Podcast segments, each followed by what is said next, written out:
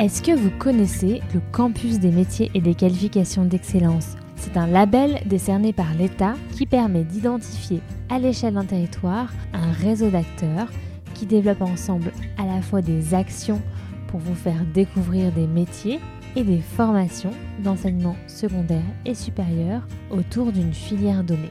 Une filière? Oui, une filière. Par exemple, les patrimoines, l'aéronautique, le tourisme ou encore la santé.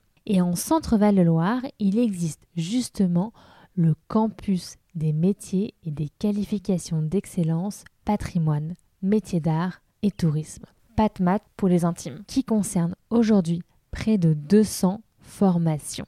C'est le territoire qui détermine la nature des formations. Mais on est là aussi pour répondre aux besoins spécifiques de notre région. Aujourd'hui, ce que l'on demande à ce campus, c'est de faire en sorte qu'il y ait une séduction pour les métiers du patrimoine, qui sont pluriels, hein, il y a quand même beaucoup de métiers, et d'autre part, euh, qu'il y ait donc une transmission des savoir-faire, mais pas une transmission qui s'arrête, si vous voulez, dans un temps immémoriel, mais aussi donc faire en sorte que ces savoir-faire s'enrichissent des nouvelles technologies. Et de faire en sorte, si vous voulez, qu'on corresponde aussi aux besoins de notre région. Les entreprises de maroquinerie qui travaillent dans notre région, elles ont besoin de personnel et de personnel qualifié.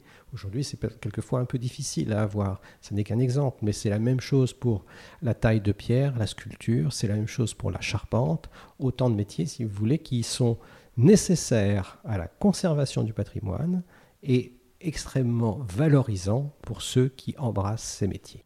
L'objectif du campus PatMat, c'est donc de rassembler un réseau d'acteurs du Val-de-Loire structuré autour des filières des métiers d'art, de la maroquinerie, des patrimoines, du tourisme, de l'hôtellerie-restauration, de l'alimentation et du paysage.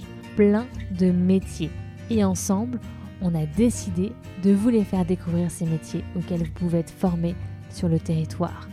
Avec une série de 20 épisodes pour aller rencontrer ces professionnels et enseignants qui transmettent par le geste et pour susciter des vocations. Vous nous suivez? Allez, c'est parti